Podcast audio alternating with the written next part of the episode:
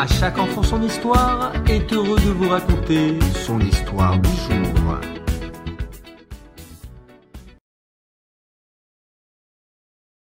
De temps à autre, Rabbi Eliezer, Rabbi Yehoshua et Rabbi Akiva venaient ramasser de la tzedaka à Antioche.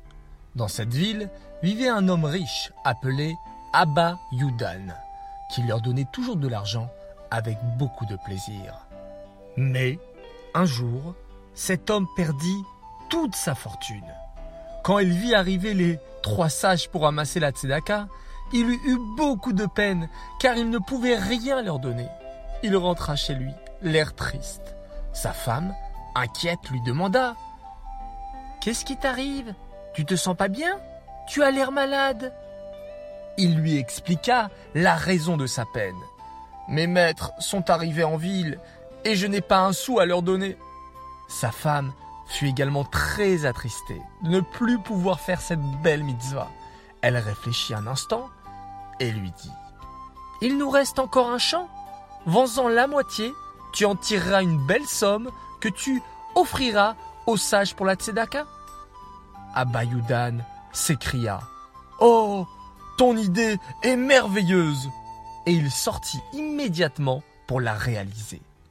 Il vendit la moitié de son champ et offrit la somme gagnée aux sages.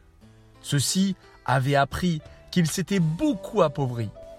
Ils le bénirent donc tout spécialement pour sa grande générosité. Qu'Hachem te comble de richesses. Abayudan s'efforça de nourrir sa famille en travaillant la moitié du champ qui lui restait. Un jour, il partit labourer sa terre avec l'unique vache qui lui restait de son troupeau. La bête tirait la charrue avec peine, quand, tout à coup, un trou profond se creusa. La vache y tomba et se cassa le pied dans la chute.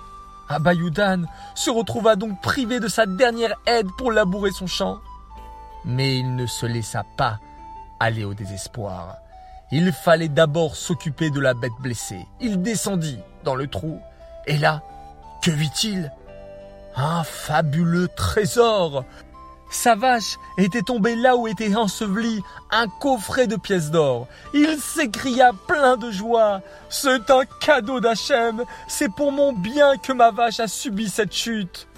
Avec cet argent, Abayudan acheta plusieurs domaines et il devint encore plus fortuné qu'avant. De cette histoire, nous apprenons la grande mitzvah de la tzedaka. Il faut toujours donner aux autres, même s'il ne nous reste pas beaucoup. Mais une petite pièce, un geste, un sourire peut faire la différence.